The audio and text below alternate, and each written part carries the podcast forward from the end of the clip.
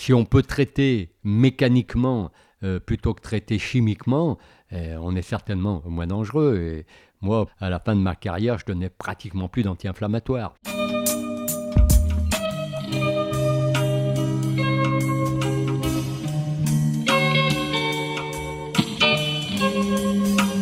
Bienvenue à tous sur Et surtout la santé, votre podcast lyonnais qui décortique des sujets de santé avec des spécialistes, qui décortique aussi la vie de sportifs de haut niveau pour comprendre comment ces gens arrivent à rester performants sur le long terme.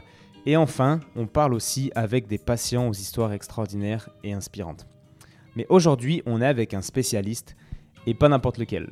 Moi, personnellement, ça me fait extrêmement plaisir de vous partager ça parce que la conversation que vous allez écouter euh, fait partie d'un petit bout des nombreuses conversations que j'ai eues avec cette personne et qui a donné le livre Éloge du mouvement que j'ai écrit il y a quelques mois. Donc vous l'aurez deviné pour ceux qui ont lu le livre, on est avec Jean-Marcel Ferret, donc qui est euh, la personne qui m'a tout simplement le plus appris dans le domaine de la médecine du sport. Hein. J'aime dire que c'est mon mentor en médecine du sport parce que euh, bah, j'aurais pas la confiance que j'ai en moi et, les compétences pour m'occuper de sportifs aujourd'hui comme je les ai euh, si j'avais pas rencontré Jean-Marcel. Donc énormément de gratitude pour moi d'avoir pu tourner cet épisode, vous le partager, d'avoir euh, travaillé et appris autant de choses avec cette personne. Donc aujourd'hui, on va parler bah, forcément de médecine du sport, de son parcours, depuis les équipes de jeunes du district du Rhône jusqu'à bah, l'équipe de France et la Coupe du Monde 98 et la Coupe d'Europe en 2000, on s'en souvient. On a parlé d'alimentation, de micronutrition, euh, de, génétique, d'épigénétique, de prise en charge de sportifs et euh, spécialité Jean-Marcel, les anecdotes. Donc euh, tenez jusqu'à la fin parce qu'il y aura énormément d'anecdotes que vous allez sans doute apprécier.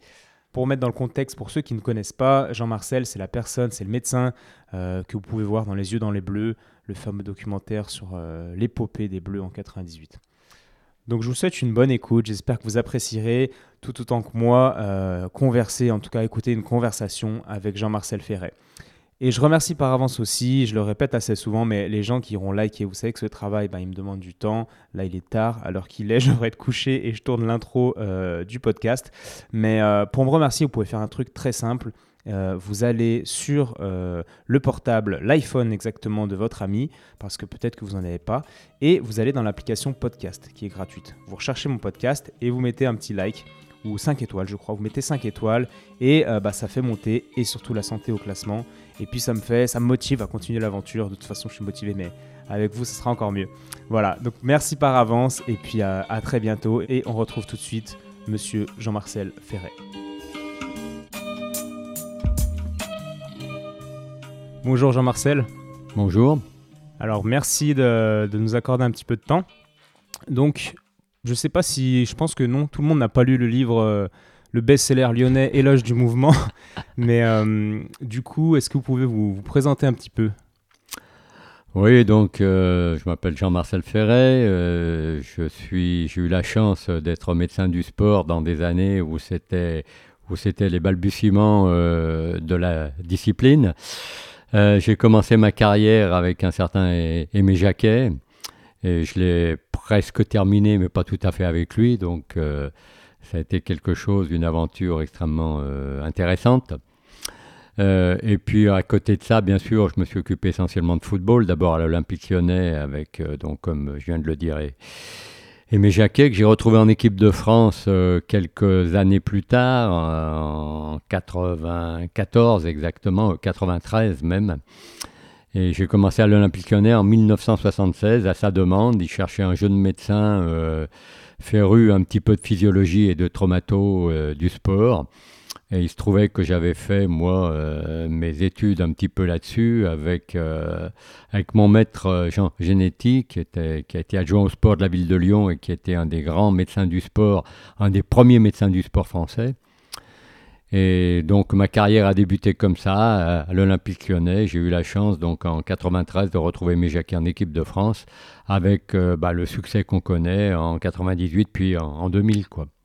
Donc en fait, vous avez été à l'OL de 76 à 97. Enfin non, même après. Mais avant d'entrer en équipe de France, vous avez fait une grosse partie juste euh, en tant que médecin du sport à l'OL. Oui, complètement. Euh. et même avant l'OL, je m'étais formé euh, avec le district du Rhône, qui, représente toutes les équipes qui évoluent dans le Rhône. et puis et ensuite à la Ligue Rhône-Alpes. Donc j'avais j'avais où il y a des rassemblements, il y avait des rassemblements euh, avec des matchs de gamins, de mini et de cadets à l'époque. Et ça m'a permis de me former vraiment sur le terrain parce que quand vous sortez de la fac, euh, vous ne savez pas examiner un genou, vous êtes capable de prendre en charge un infarctus ou euh, un œdème du poumon, euh, mais tout ce qui est bobologie, tout ce qui est entorse, tout ce qui est traumato, eh ben, il faut se former, il faut se former un peu sur le terrain, comment dire, être au contact avec le CHU, avec des chirurgiens, avec des traumatos, etc., pour progresser. Quoi. Parce qu'à l'époque, le problème, c'est que la traumato était gérée uniquement par les chirurgiens. D'accord Il n'y avait pas de médecin qui s'occupait de traumato. Donc, euh, ça a été la médecine du sport a permis euh, à des médecins euh, a priori généralistes de se former à cette traumatologie, qui est quand même assez particulière, hein, parce qu'une entorse de cheville, une entorse de genou, toutes les pathologies tendineuses, musculaires, tout ça, quand j'ai commencé, c'était pas connu du tout et pas traité du tout. Donc, il faut se faire il faut faire sa propre formation et par expérience savoir comment il faut prendre en charge une, lésion musculaire, une lésion tendineuse, etc. Donc on a été des précurseurs et un petit peu euh, des, pionniers à, cette époque-là. Voilà, donc ça, ça a été extrêmement intéressant parce que maintenant on lit tout, on a, accès avec Internet à, tout, ce qu'on veut sur les lésions musculaires tendineuses, mais à l'époque on n'avait rien. En plus, on n'avait pas l'IRM, on n'avait pas l'échographie. Donc euh, on n'avait qu'une chose pour, euh, pour faire des diagnostics, c'était sa tête et ses mains. Quoi. Ouais, et puis le, terrain, mais du coup, votre maître dont vous parliez, euh, Monsieur Genetti, oui. lui, il vous a quand même enseigné des choses ou qu'il avait, avait, expérimenté de manière assez empirique Ah oui, oui, oui, bien sûr. Il y avait la, première consultation hospitalière de médecine du sport a ouvert, a ouvert à, Lyon a ouvert à Lyon en 1970, autant que je me souvienne. Et donc là, on recevait, euh, c'était la première fois qu'il y avait une consultation hospitalière de traumatologie du sport. D'accord? Donc là, on contacte bien sûr avec tout un tas de chirurgiens, avec tout un tas euh, d'autres services. Euh, c'était Edouard Ariot. donc là, moi, on a appris, j'ai appris à ce que c'était à servir de sa main parce que Genetti était un, très bon clinicien. Donc il m'a appris à me servir, à me servir de, mes doigts et de ma main bien sûr un petit peu, un petit peu de la tête quand même, ok, pour faire des diagnostics et, j'ai été formé comme ça, j'ai été formé à très très bonne école. Ce qu'on peut regretter maintenant, c'est que cette école de la main, je, dirais, les médecins l'ont laissé, l'ont laissé, on est beaucoup plus technique avec les IRM, avec tous euh, les examens complémentaires. Et, les, et ce qui fait la grande force des ostéopathes actuellement, c'est justement euh, leur leur pouvoir, euh, je dire, de continuer à travailler avec la main. Alors que les médecins le font de moins en moins, à mon avis, sont de moins en moins des cliniciens, alors que les ostéos sont de plus en plus des cliniciens. Quoi. Bah ouais, ce qui est bien quand en ostéo, c'est que bah, déjà on n'a pas le choix parce qu'on n'a pas d'autres outils. On n'a pas de médicaments, on prescrit rien. Euh, du coup, bah, on travaille avec notre main bah, toute la journée, clairement. Et, et c'est vrai qu'il suffit que maintenant on se forme avec des médecins du sport. Ben, L'examen clinique du genou, de l'épaule, c'est quand même pas sorcier. Euh, on apprend à le faire, puis au final, on, ouais, on en fait autant que, beaucoup plus qu'un médecin généraliste, peut-être pas autant qu'un médecin du sport non plus, mais c'est vrai que ça permet de, de, développer notre main et, de faire des diagnostics euh, assez précis, quoi. Oui, oui, je, suis tout à fait d'accord. Moi, je fais beaucoup de formations euh, des, pour former des, des ostéopathes qui ont envie d'aller un peu plus loin dans l'appareil locomoteur. Enfin, bon, tous les postgrades, les DU d'ostéopathie du sport. Et je, c'est intéressant parce qu'on sent que, on sent que ces gens-là ont, d'abord possèdent bien l'anatomie, la physiologie, ce qui n'est pas toujours le cas au, niveau médical, au niveau généraliste, hein, bien sûr. Et euh, l'intérêt, c'est que bah, n'importe qui, une fois bien formé, enfin quand je dis n'importe qui, dans le milieu médical évidemment, une fois bien formé euh, aux, examens de l'appareil locomoteur, tu parlais de l'épaule, du genou, de la cheville, bah, il n'y a pas besoin d'être forcément médecin pour faire un diagnostic d'entorse, etc. Donc moi je connais des kinés et des ostéos qui, euh, qui sont de très très très bons cliniciens au niveau traumato, oui, bien sûr, oui. Mmh.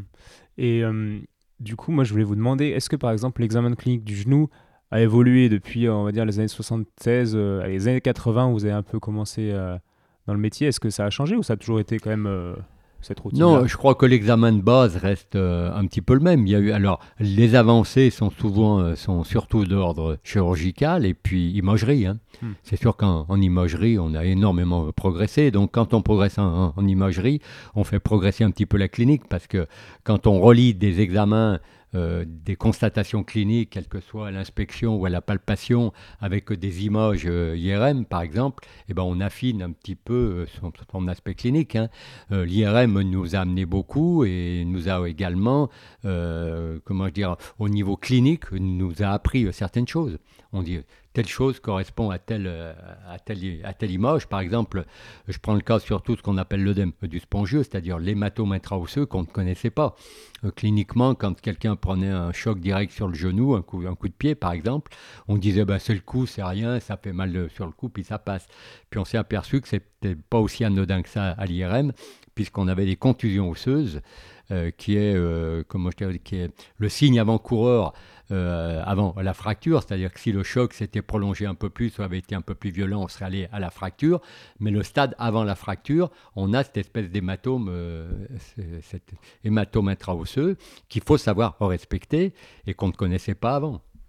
Cet hématome qui, par exemple, si euh, il est situé juste euh, sous la surface euh, cartilagineuse du genou, on va dire sur le plateau tibial, il peut avoir un impact sur la comment dire sur le cartilage et le fait de, mettre trop d'impact mécanique derrière là-dessus sur cette zone euh, lésée, en tout cas de, manière sous-jacente, ça peut du coup avoir un impact sur le. Oui, euh, complètement. euh, parce que le cartilage est un, tissu qui n'est pas innervé et qui n'est pas vascularisé. Sa vascularisation et son inversion se font par l'os sous-chondral, c'est-à-dire l'os qui le soutient. Or, quand cet os sous-chondral euh, a un hématome, eh ben, il gêne cette vascularisation du cartilage est complètement perturbée. Et si on continue l'activité, si on continue à, à faire euh, des activités de type percussion, etc., et que le cartilage, qui est un amortisseur, ne, et- continue à faire son boulot, mais comme il est plus nourri, ben, il va se détruire. Et en se détruisant, on peut avoir euh, des catastrophes au niveau articulaire. Moi, j'ai connu un, un joueur de football célèbre, un international, qui a bousillé son genou comme ça en trois semaines. Quoi. Donc il avait fait, il s'était pris un choc euh, sur le plateau tibial, j'imagine? Voilà, il avait pris un, un bon choc et euh, son club, c'était un club euh, étranger. Euh, on n'a pas beaucoup tenu compte. Euh, Nous, en équipe de France, on, on lui avait dit de se calmer un petit peu. Euh, en plus, il avait un ménisque un petit peu abîmé. Bon, alors ils ont enlevé un bout de ménisque, mais bien sûr, on n'a pas touché à l'hématome en dessous. De toute façon, on peut rien y faire euh, directement, quoi. Et euh, il a repris extrêmement vite après l'arthroscopie sans tenir compte de cet hé- hématome, mais euh, je vous dis, il a bousillé son cartilage, il a fait ce qu'on appelle une chondrolyse, c'est-à-dire une lyse, une destruction de son cartilage du genou, de- de son plateau tibial, euh, en trois semaines.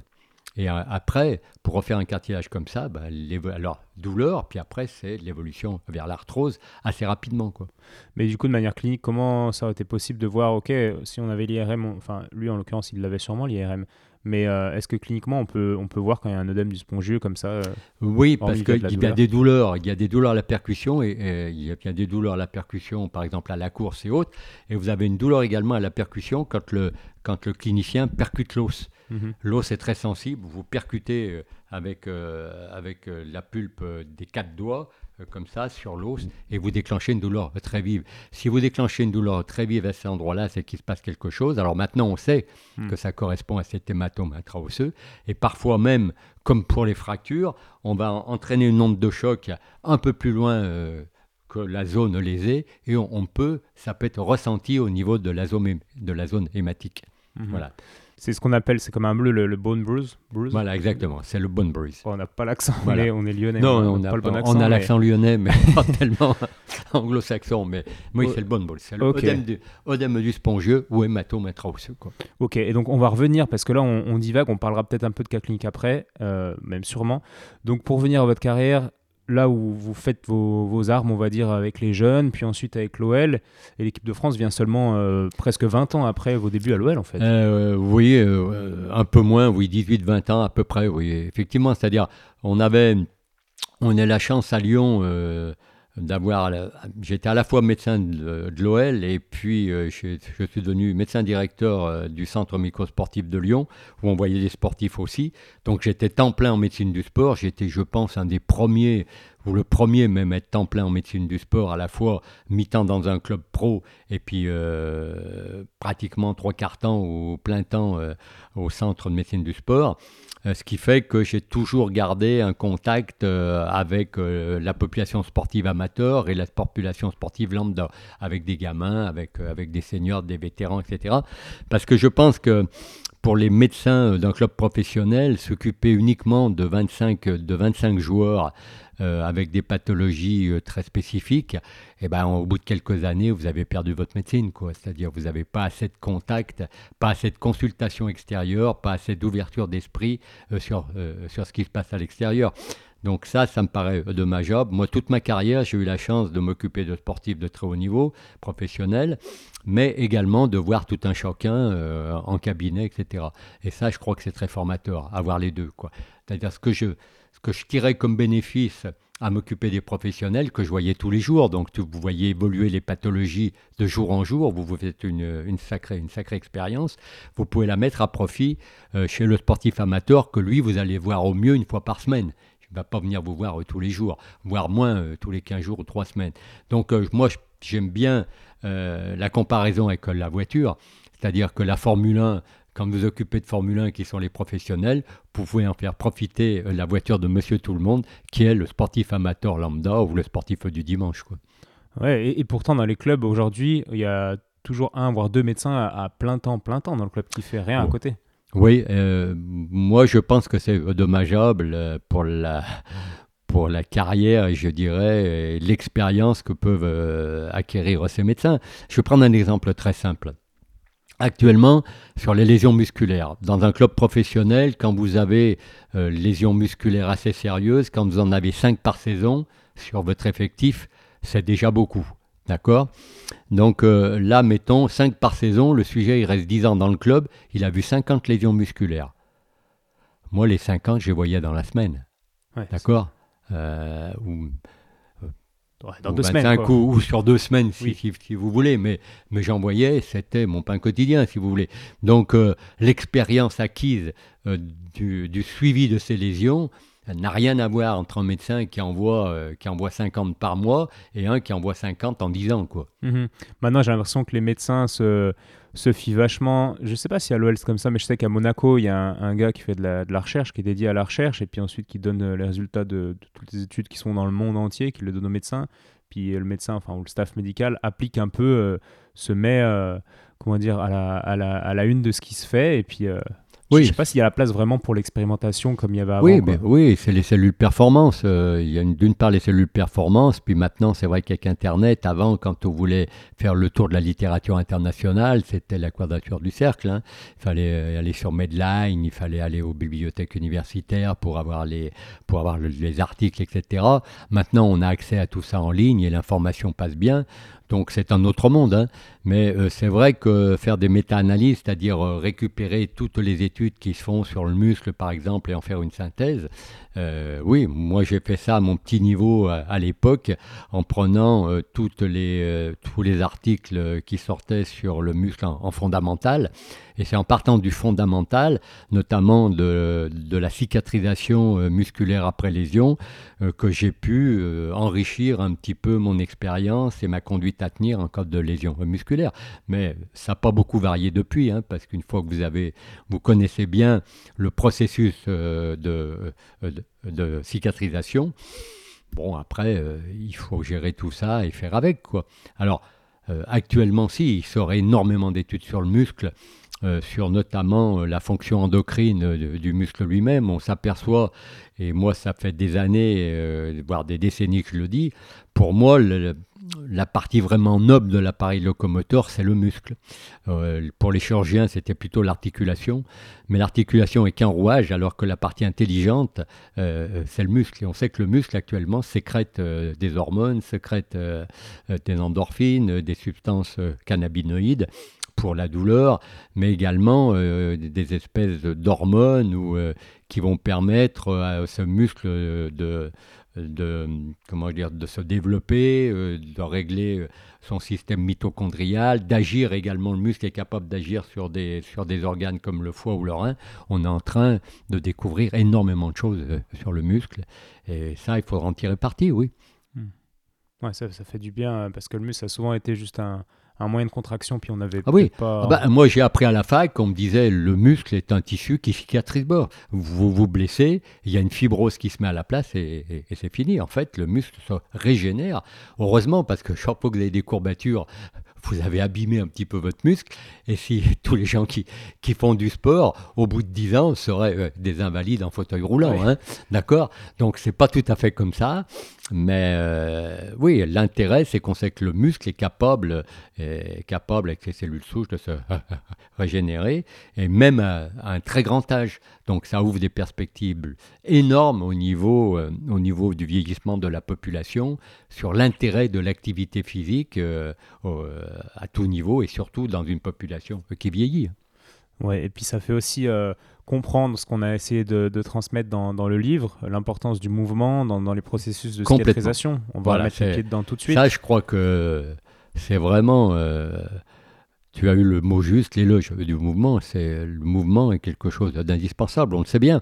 On voit bien dans les maisons de retraite ou chez les, ou chez les troisième âge, quatrième âge qui se cassent le col du fémur, si on a le malheur de les coucher, de les laisser coucher trop longtemps, ben, euh, ils sortent les deux pieds devant, comme on dit. Donc euh, c'est vraiment euh, le mouvement. Et ça, moi, j'ai vu l'évolution parce qu'au début, quand, euh, quand j'ai commencé ma carrière, on plâtrait, on immobilisait à tout bas. Même quand les gens prenaient un choc et avaient un, gros hématome, ben, on avait tendance à immobiliser, alors qu'il faut faire l'inverse. Il faut au contraire bouger, bouger, bouger pour éliminer l'hématome. Ou même dans les cas d'arthrose, où constamment euh, on dit aux gens vous avez mal aux genoux, vous arrêtez de courir, vous arrêtez de faire du vélo, il faut plus monter des escaliers, prenez l'ascenseur, etc. Euh, non, il faut au contraire mettre les gens alors. Bien sûr, pas n'importe comment, avec euh, certaines précautions, etc. Mais en prenant certaines précautions et en faisant un protocole de mouvement correct, on arrive à de très belles choses, à de très belles guérisons ou à de très belles, comment je dirais, les gens peuvent supporter leur, arthrose et l'améliorer par le mouvement. Hmm. Alors aujourd'hui, j'ai l'impression que dans les, dans les, dans les consciences, intellectuellement, on sait, parce que c'est marqué sur les arrêts de bus, c'est marqué un peu de partout, que le mouvement c'est bien. Mais euh, dans les cabinets, euh, moi je peux, je peux le dire, tous les jours j'entends des patients euh, qui, me disent bah, Mon médecin il m'a dit de, m'arrêter deux semaines là. Alors qu'il a rien, c'est même pas une petite lésion, enfin c'est des micro-lésions ou, ou, des mini-entorses, quoi, j'ai envie de dire. Mais Aujourd'hui, j'ai l'impression que les médecins euh, généralistes, j'entends, hein, désolé pour les généralistes qui écoutent, mais parce que c'est pas le cas de tous, mais j'ai l'impression qu'ils arrêtent quand même beaucoup, beaucoup les gens, alors que, alors que c'est connu qu'il faut plus s'arrêter vraiment, ou alors que leur peau doit être relative, etc. Comment ça se fait ça que le message passe pas? Oui, bah ça c'est euh, un constat que j'ai fait moi-même, c'est-à-dire euh, quand, quand j'ai commencé à l'Olympique lyonnais, le médecin le médecin est capable de faire euh, un diagnostic, un, beau diagnostic, mais le traitement. Le traitement, vous avez quoi à votre disposition pour euh, la traumatologie sportive? Ben, Vous avez les anti-inflammatoires, les antalgiques, les relaxants, d'accord, la glace, qui est peut-être le meilleur euh, des trois. Mais on s'aperçoit rapidement que ben, vous êtes très démunis au point de vue thérapeutique. Alors, laissez vos sportifs 365 jours par an aux anti-inflammatoires à l'époque, on savait que c'était délétère au niveau du tube digestif. On sait maintenant que c'est délétère également au niveau du foie, mais même au niveau cardiovasculaire. Donc euh, les anti-inflammatoires, longueur d'année, certainement pas. Et l'autre, l'autre grande option que vous avez, c'est la mise au repos. T'as mal, euh, donc je t'arrête. D'accord? Mais l'entraîneur rapidement va vous dire, parce que tous les gars sont sous anti-inflammatoires, et vous les arrêtez tous, parce qu'ils ont tous des petits bobos. Donc l'entraîneur vous dit avec quoi je m'entraîne moi? Je me rappelle Aimé m'a interpellé, m'a dit eh, Doc, euh, comment je vais perdre mon équipe dimanche? Parce qu'à l'époque on jouait le dimanche. Comment je vais perdre mon équipe dimanche si j'ai plus personne à l'entraînement? Donc je pense que le généraliste se trouve exactement dans la même situation actuellement. C'est soit les anti-inflammatoires, donc il connaît les effets délétères, donc il a tendance à de moins en moins en donner, et c'est très bien. Les antalgiques, on connaît leur, euh, leurs limites. Donc qu'est-ce qu'il fait? Il dit aux gens, vous arrêtez, et ça va aller mieux. Il faudrait en fait qui est une prise en charge euh, kinésithérapie ostéopathique. C'est moi ce, que j'ai fait. Quand j'ai vu mes limites thérapeutiques, je me suis tourné vers, euh, euh, vers des médecines complémentaires, enfin des médecines, des techniques complémentaires que sont, euh, sont l'homéopathie, que sont l'ostéopathie, la, la, kinésiologie, etc. Et, c'est comme ça que je me suis ouvert, je me suis ouvert un petit peu l'esprit. Et je pense qu'actuellement, notre système de santé ne résout pas ce problème. Et maintenant, le, médecin tout seul, il est rien, il fait le diagnostic, mais c'est pas un thérapeute. Enfin, dans notre discipline, hein, entendons-nous bien. Hein. Ok, il a besoin d'une équipe autour de lui. Moi, j'étais à la fois médecin du sport et médecin de ce qu'on appelle MPR, médecin de médecine physique, médecine physique et rééducation. Donc, on a besoin euh, d'activités de type kinésiologique, kinésithérapie, ostéopathique, homéopathie, etc., puisqu'on n'a pas d'effet secondaire avec et que c'est une technique intéressante, même si elle est décriée et très attaquée actuellement. Je pense que c'est ça. Il faudrait actuellement, dans le système de santé, il faudrait qu'il y ait médecins, kinés, ostéo, euh, podo, enfin euh, l'ensemble des professions médicales soient réunis dans des, euh, dans des centres où il y a une certaine unité de lieu. Moi, c'est ce qu'on a eu la chance, ce que j'ai pu créer à Gerland dans les années 95, puisque je m'étais aperçu de l'efficacité de cette collaboration, de cette équipe médicale en sport professionnel, on l'a euh, dupliqué en sport amateur avec euh, le résultat qu'on connaît, puisque le centre, de médecine du sport de Lyon-Gerland, euh, maintenant, a une, bonne renommée. Et moi, j'en suis parti euh, en, prenant ma retraite et ça continue avec huit médecins, une vingtaine de kinés, etc. Donc, je pense qu'actuellement, même dans les coins les plus reculés, il faut créer les, les maisons médicales peuvent permettre de recréer un petit peu ces équipes qui sont très efficaces pour le patient. Ouais. En théorie, pour l'info, je suis dans une maison médicale et en euh, théorie. Et on n'arrive pas à, on n'arrive pas à faire ça. Oui, parce qu'on est dans un milieu où les gens sont très euh, individualistes. Mais euh, et chacun dans son cabinet. Alors c'est vrai que chacun dans son cabinet, on peut travailler en réseau aussi, en ayant une bonne connaissance euh, du tissu euh, médical autour, c'est-à-dire avoir de bons rapports avec un médecin ou deux, et vice-versa, un kiné bien connu avec qui on peut travailler, et à ce moment-là, vous pouvez créer votre mini-réseau, mais il faut travailler en confiance et, mmh. et comment je dirais, s'apprécier beaucoup et se faire confiance. quoi. Ouais, je, vais laisser un peu, de, un peu de chance au temps, je dirais. Mais moi, du coup, là, pour être efficace avec les gens, mes patients sportifs notamment, je travaille avec le centre de médecine du sport de Gerland, avec les médecins que je connais bien, avec les kinés que je connais aussi. Et c'est vrai que ça marche beaucoup mieux que, qu'avec les gens qui sont physiquement à côté de moi, mais qui n'ont jamais euh, pris le temps de, s'intéresser à tout ça. C'est vrai que l'appareil locomoteur représente peut-être pas la majorité de, des motifs, on va dire, de consultation. Mais, euh, mais quand même, je crois que ça représente 30%. Donc, euh, oui. donc ouais, j'aimerais bien qu'ils s'y intéressent plus puis qu'on réfléchisse ensemble, mais j'ai pas l'impression que, ouais, que, ça, que ça va avancer vite là, dans les années à venir à ce niveau-là. Bah, quand on s'occupe de sportifs, c'est quand même la première, euh, la première des pathologies, hein, euh, que ça soit, Ça soit la cheville, que ça soit le muscle, le tendon, le genou, l'épaule. Enfin bon, il y a quand même une pathologie relativement importante, puisque moi je fais des formations là-dessus, sur les tests cliniques et sur les principaux diagnostics euh, sans rentrer dans les, dans les histoires graves de type fracture, hein, ou fin de fracture importante, mais en deux jours, en deux jours, on n'a pas le temps euh, de faire le tour. Hein. avec des gens qui sont déjà formés, qui connaissent la physiologie, l'anatomie, etc. Donc quand on va sur, la, sur les tests cliniques, sur la palpation, sur les diagnostics à faire, les diagnostics différentiels, c'est-à-dire les différents diagnostics possibles à partir d'une douleur dans une, dans une région donnée, eh ben, en deux jours, on ne fait pas le tour. Hein. ouais, non, mais c'est sûr qu'il y a quand même du, boulot pour se former. Euh, ça représente puis euh, ne serait-ce que donner un exemple, l'entorse de cheville est la première des pathologies, euh, toutes pathologies confondues, qu'on voit dans les services d'urgence. C'est l'entorse de cheville. Qui n'a pas une entorse de cheville dans sa vie? Mais aux urgences, c'est pareil, la réorientation, elle est, elle est, elle est pas forcément euh, précise. C'est-à-dire qu'il donne des anti-inflammatoires, des antidouleurs, puis après, il, enfin, retournez voir votre généraliste, puis après, le généraliste lui met une attelle, et puis, puis termine. Mais c'est pas leur boulot, quoi. Ah oui, c'est sûr. Une entorse de cheville ne devrait pas, sauf, sauf euh, risque de fracture associé ou euh, problème associé, mais je veux dire, l'entorse de cheville banale, arriver le week-end en courant, ou etc., ne devrait pas se retrouver aux urgences le même jour où les gens demandent une radio tout de suite. Non, je pense que là, c'est le rôle, ça pourrait être le rôle de ces maisons médicales qui peuvent désengorger les urgences, parce que les urgences, l'engorgement des urgences, c'est un vrai problème en France. Ouais, on en parlait dans un podcast précédent avec, avec Marine, Marine L'Orphelin, qui est une, médecin, une jeune médecin.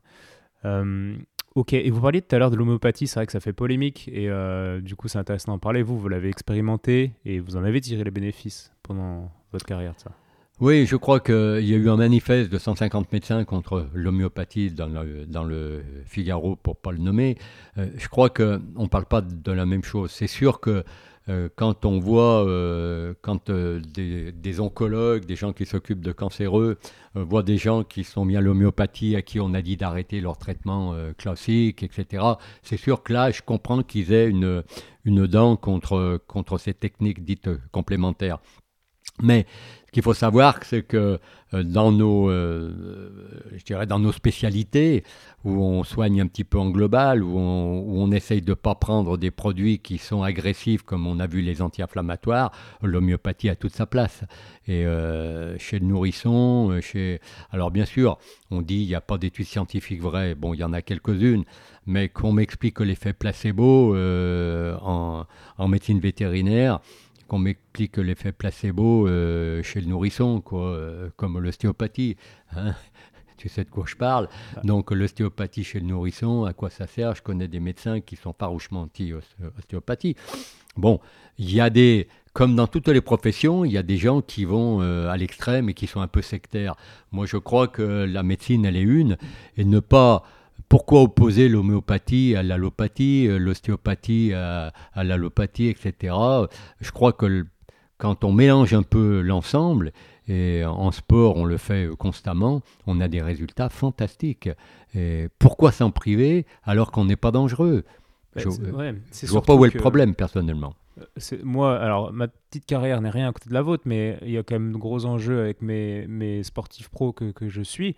Et en fait, euh, les enjeux font qu'on doit être efficace le plus vite possible et, moi je peux pas me passer hein, de du kiné bah, de Thomas hein, on le connaît mmh, mmh, mmh. Euh, du médecin et en, fait je trouve que l'exigence du sport de haut niveau nous nous montre que qu'une prise en charge pluridisciplinaire au final est, indispensable quoi on a tous le même euh, but c'est que le sportif soit rétabli le plus vite possible et en fait pour ça bah, on travaille ensemble quoi au final il n'y a pas de oui, oui, oui, je crois que c'est pas l'équipe. Hein. Euh, moi, je crois que le médecin, dans ce cas-là, euh, il fait le diagnostic, il donne les protocoles, mais c'est un chef d'orchestre, quoi. C'est un chef d'orchestre, c'est-à-dire qu'il va, euh, c'est pas lui qui va traiter en, en ostéopathie, c'est pas lui qui va faire la kiné, etc., qui va faire les mouvements qu'il faut, la rééducation, le préparateur physique, le renforcement musculaire, bon, les étirements, etc.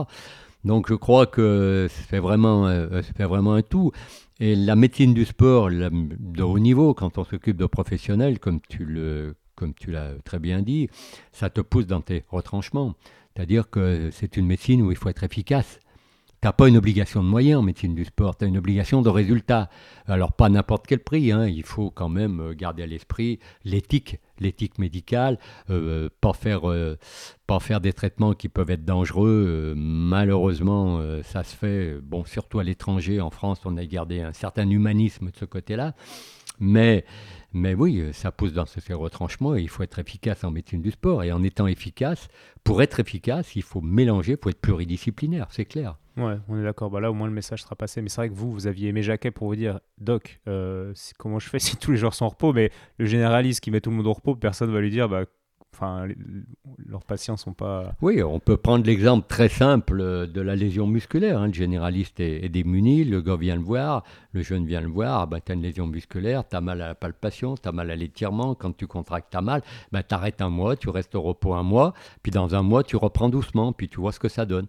Euh, non, ça c'est de la médecine de grand-papa, c'est fini ça. Ouais, c'est fini. c'est fini. Lésion musculaire, kinésithérapie le plus rapidement possible parce qu'on sait que le mouvement va aider le muscle à cicatriser beaucoup plus vite et surtout à éviter les récidives. Hmm. Puis après, il faut que le kiné derrière soit bien formé, mais ça, c'est notre histoire. Et vous disiez qu'il y avait beaucoup de beaucoup d'enfumage. J'avais noté ce terme dans le monde médico-sportif. J'ai relu notre livre tout à l'heure.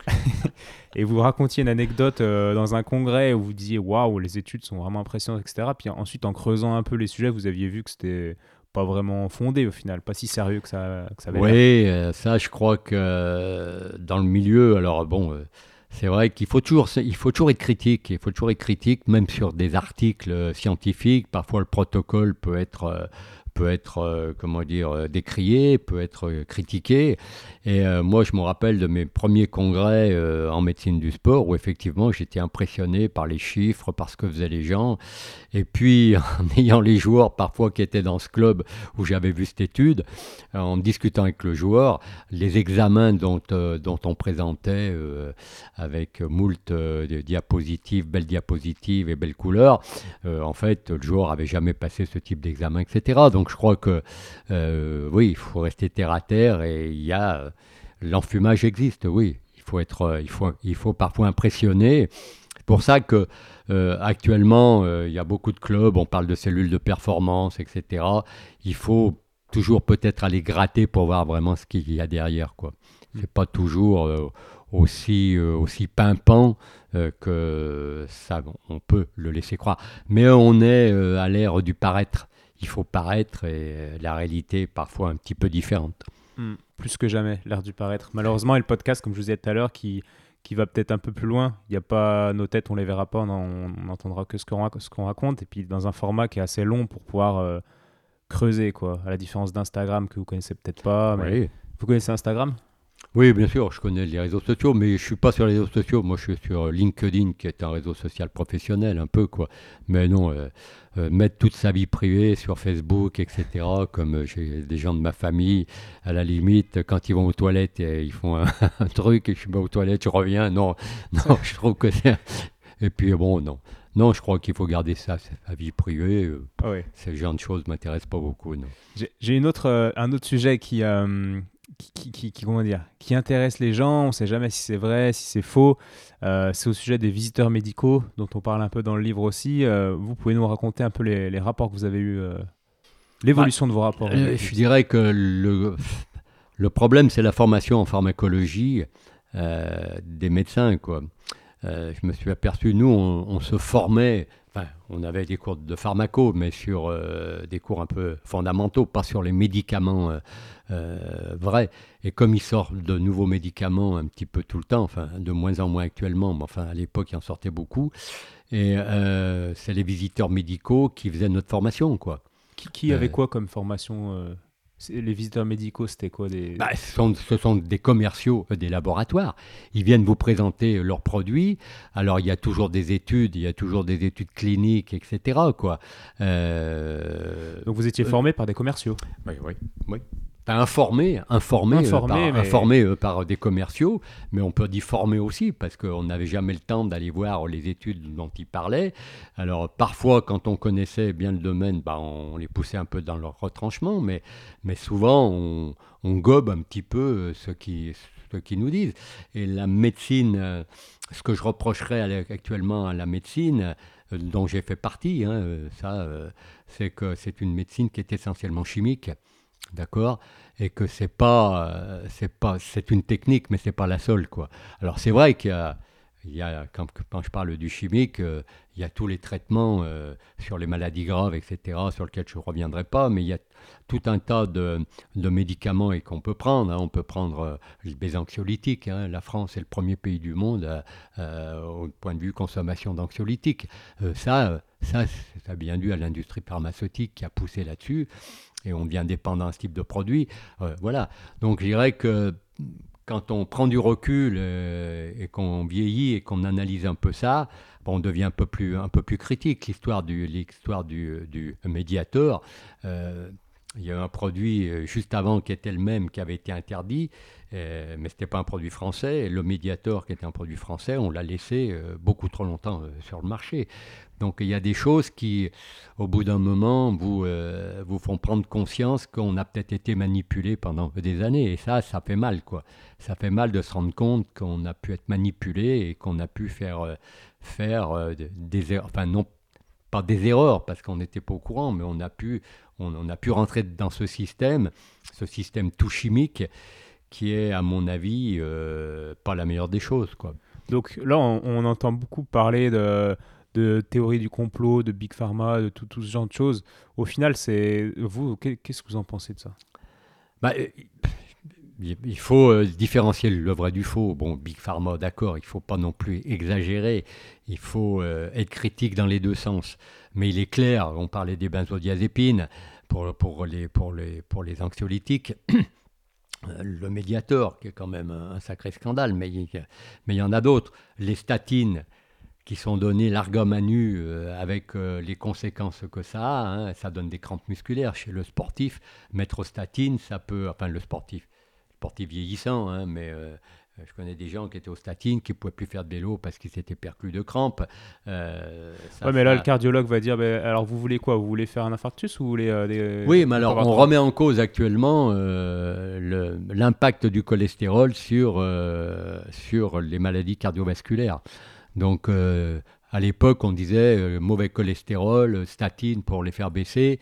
Maintenant, c'est remis en cause par des études extrêmement sérieuses. Quoi. Euh, je prends un autre exemple, c'est les antibiotiques. Il y a une classe d'antibiotiques qui est extrêmement dangereuse pour le sportif, qui sont les fluoroquinolones, qui donnent des ruptures de tendons.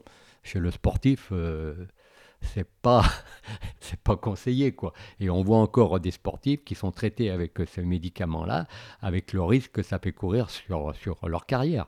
Donc euh, voilà, il y a tout un tas de choses comme ça.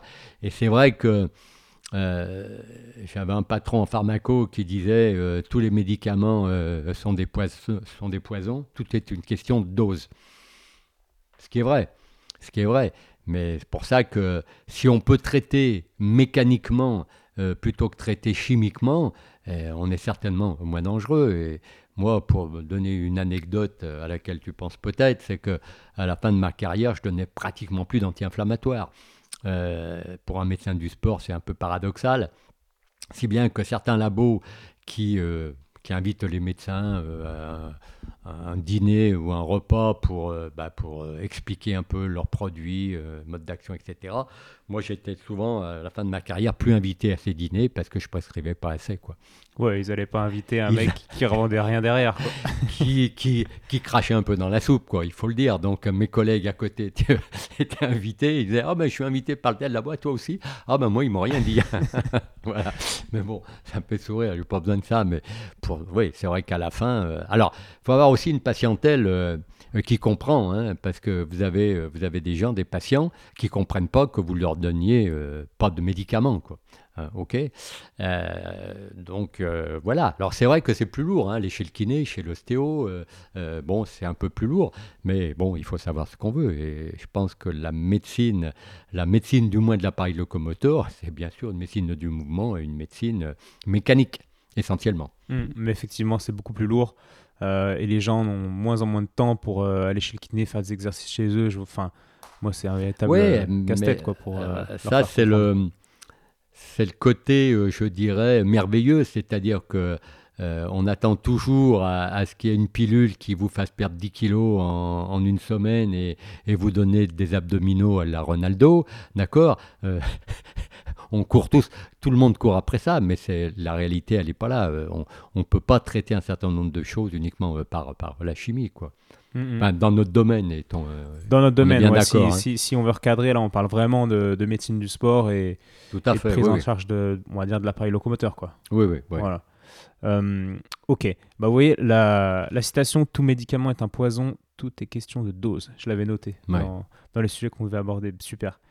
Euh, j'aimerais qu'on parle de cas cliniques. On se les garde pour la fin. Ça va motiver un peu les les gens qui écoutent à jusqu'au bout parce que c'est peut-être ce qui est le plus comment dire croustillant juste des petits mots sur l'alimentation, qui, pareil, aujourd'hui, il y a énormément de, de, nouvelles études qui prouvent des choses qui ont encore du mal à, à ressortir de la bouche de. Oh, désolé les médecins, j'ai rien contre, contre les médecins, enfin, pas grand-chose, on va dire, mais euh, c'est vrai que c'est souvent les médecins qui, qui véhiculent toutes les croyances. Et j'entends encore euh, aujourd'hui dire qu'il faut euh, boire du lait pour avoir les os solides, manger de la viande pour être fort. On pourrait casser un peu ces croyances? Oui, oui, ça, je crois que c'est effectivement.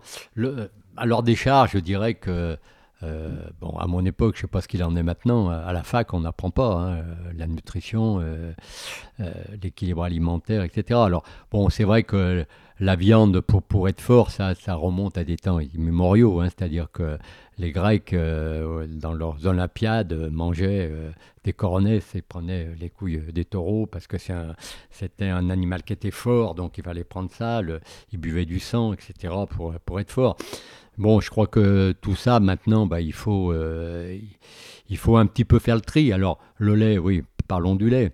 moi, mon père disait le lait de vache, il est pour les veaux, et le lait de femme, il est pour les enfants. Hein. Ma mère, elle était, on était une famille nombreuse, et elle était pendant très longtemps, euh, mes frères et sœurs et moi-même. Donc euh, voilà, et il avait tout à fait raison.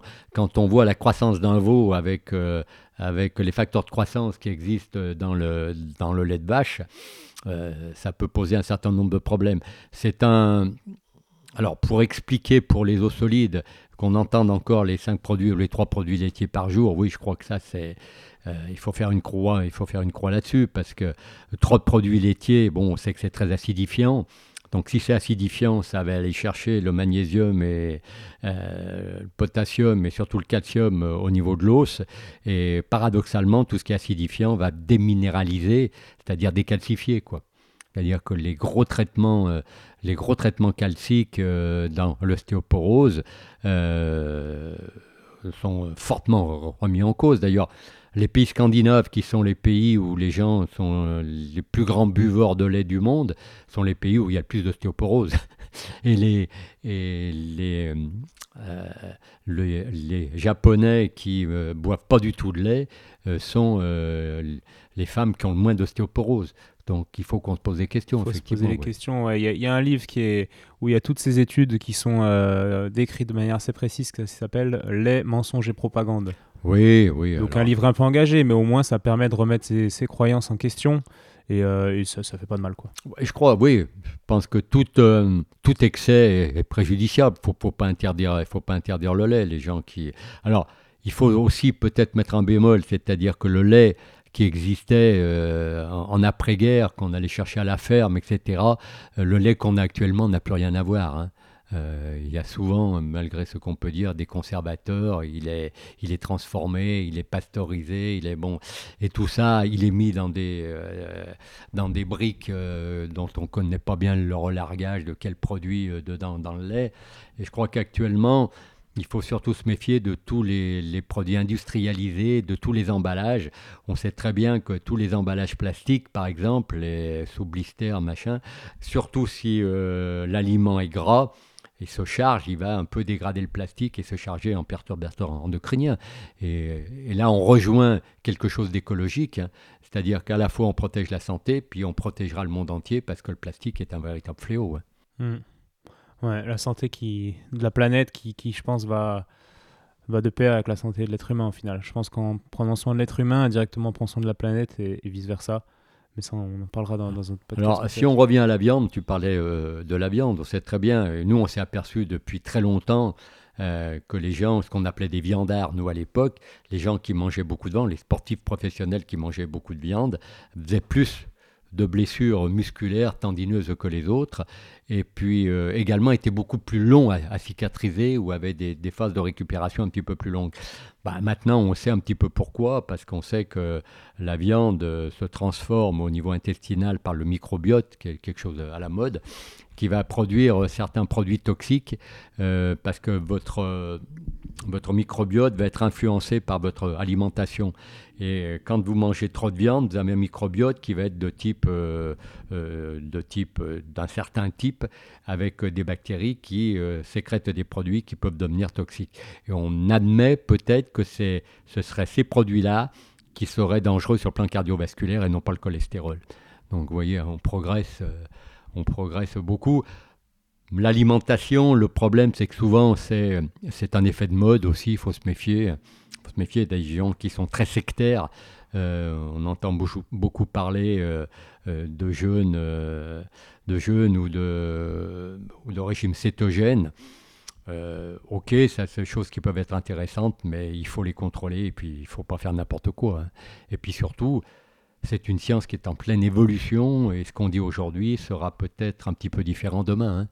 Donc ça, moi j'ai passé euh, tout au long de ma carrière, il y avait des choses qu'on disait, on s'est aperçu euh, avec des études que c'était pas vrai, que c'était l'inverse, etc. Donc il faut, faut toujours être critique sur l'instant présent et se dire qu'en l'état actuel des connaissances, voilà. Donc l'alimentation en l'état actuel des connaissances, euh, éviter le lait, bon, ça c'est à peu près sûr. La viande rouge, tout le monde est à peu près d'accord. Beaucoup de fruits et de légumes, ok. Euh, tout ce qui est euh, tout ce qui est dedans, pesticides, etc., produits industrialisés, là, il y aurait beaucoup à dire, oui. Ouais, il y aurait beaucoup à dire, peut-être beaucoup, trop à dire. Pour, pour, un podcast, mais au moins on sème des graines dans, dans les esprits des, des, des, gens qui écoutent, on va dire.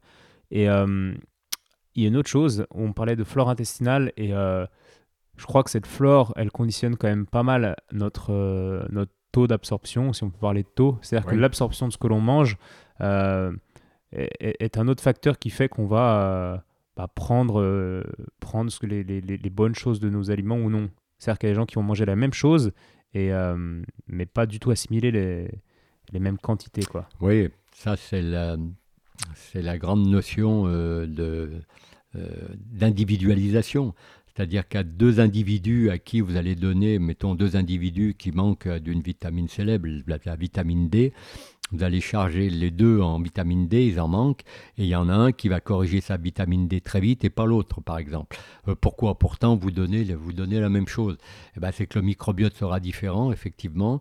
Il aura des possibilités d'absorption différentes de l'un à l'autre. Et euh, donc, ce qui compte, c'est pas tellement, enfin, bien sûr, c'est tout il faut garder euh, un petit peu, il faut relativiser tout ça, mais c'est pas ce qu'on mange vraiment, mais c'est ce qu'on absorbe. Et vous avez des gens qui vous disent, moi je peux prendre autant de vitamine D ou de fer que je veux, je remonte jamais mes niveaux biologiques. Donc euh, c'est vrai que la paroi intestinale euh, est une muqueuse, c'est une muqueuse extrêmement fragile et on a beaucoup de pathologies d'absorption, notamment chez le sportif puisqu'on sait que l'effort physique à haut niveau ben, peut endommager cette muqueuse intestinale. Et si le microbiote n'est pas d'une certaine qualité, effectivement, on peut avoir euh, une barrière intestinale qui est beaucoup trop perméable et avec des entotoxines, des toxines qui vont passer dans le sang et qui peuvent expliquer beaucoup de pathologies non seulement des pathologies de l'appareil locomoteur de type euh, tendinite, tendinopathie, etc., mais des maladies beaucoup plus graves. Ouais, on parle beaucoup du lien entre le système nerveux et, et ces problèmes de, d'hyperperméabilité intestinale. Les pathologies comme Alzheimer, Parkinson, etc. Il y a beaucoup d'études qui font oui, oui certainement. bon, après, on va pas rentrer euh, dedans. Mais... Là, là, je pense que l'avenir le dira. Bon, il y a déjà des pistes. Hein. il y a déjà des pistes sur l'Alzheimer, sur l'aluminium, sur un certain nombre de choses. Euh, mais c'est sûr qu'il y a des pistes intéressantes. Et je crois que l'absorption intestinale euh, est quelque chose de capital, oui. Ouais, ouais c'est sûr. Et comment on peut avoir un, un état des lieux, bon, précis peut-être pas, mais un état des lieux de notre, notre flore intestinale? Bah, je crois que ça sera peut-être la médecine de demain, ça sera d'analyser cette flore intestinale. Actuellement, c'est un peu compliqué. Hein. Euh, on ne connaît pas encore euh, toutes les bactéries. Il n'y a pas que des bactéries. Hein.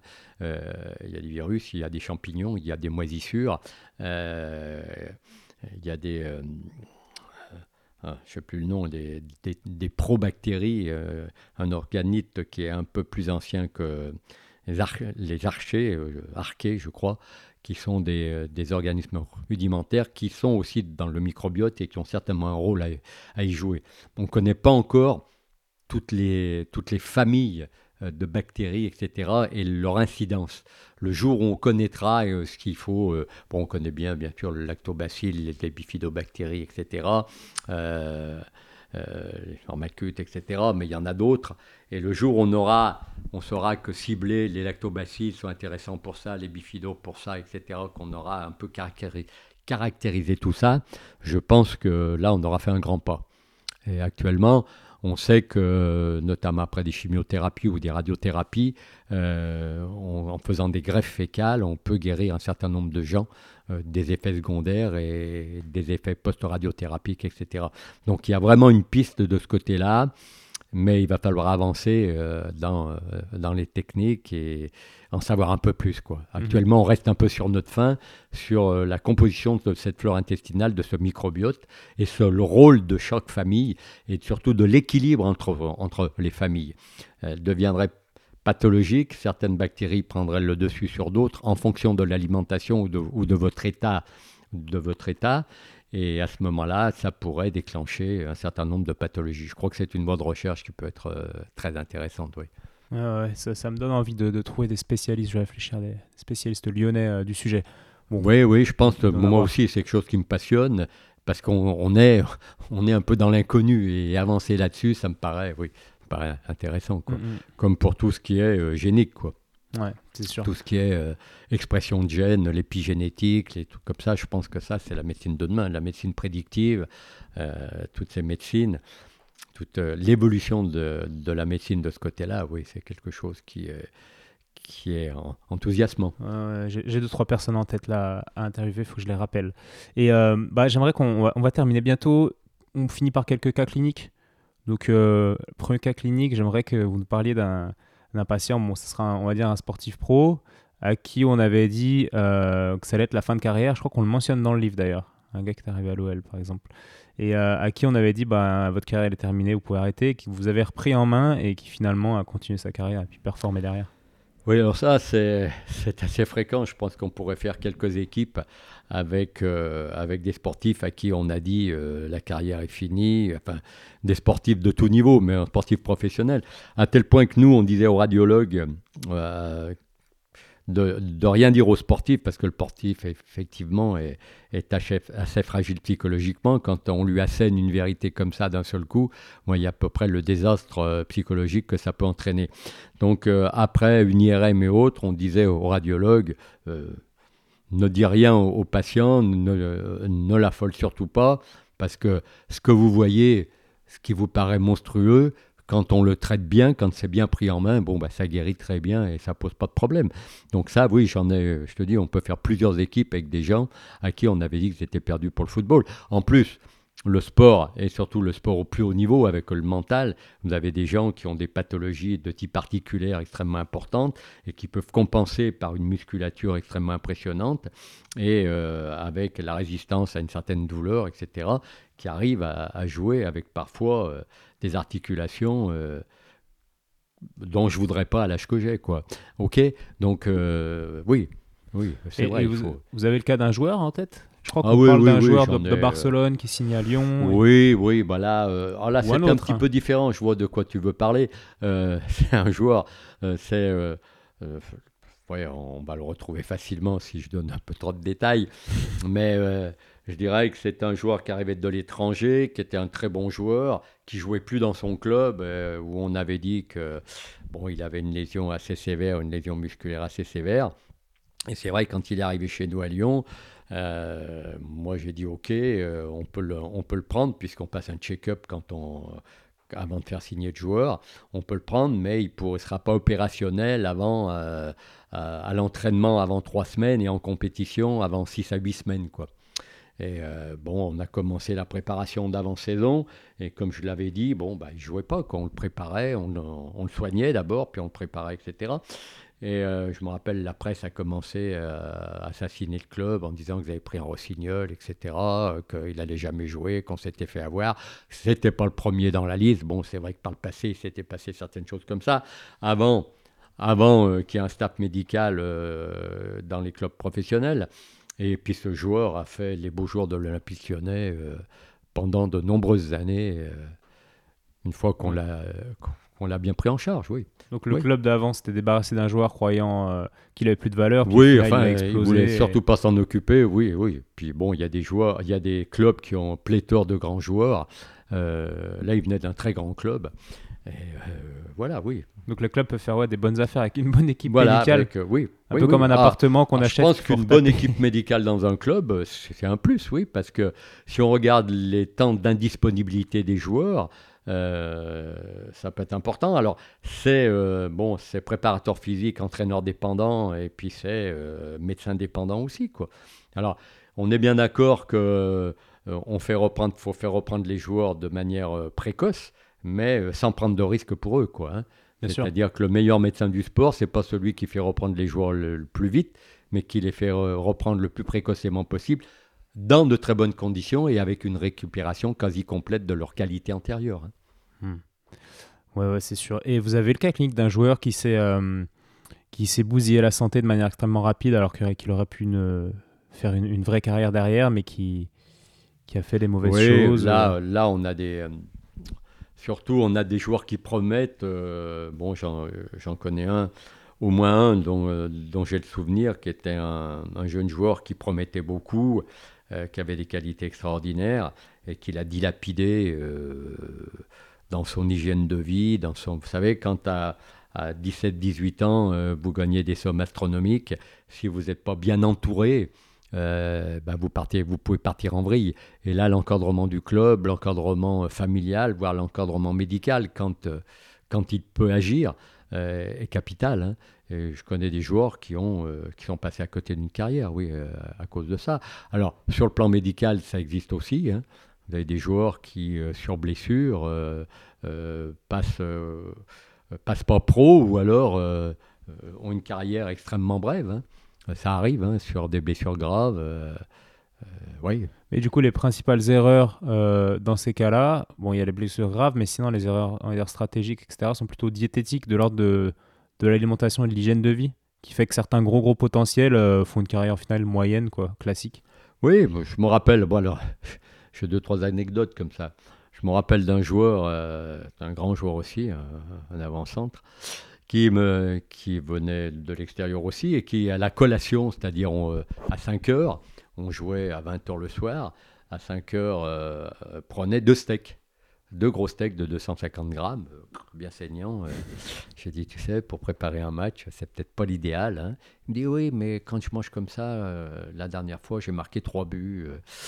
Bon, j'ai dit, ok, d'accord, je te laisse faire. là. Tu as marqué trois buts, alors on va faire un, deal. si ce soir, tu marques trois buts, je te laisse faire ce que, ce que tu veux. Mais si tu marques pas trois buts, je reprends la main.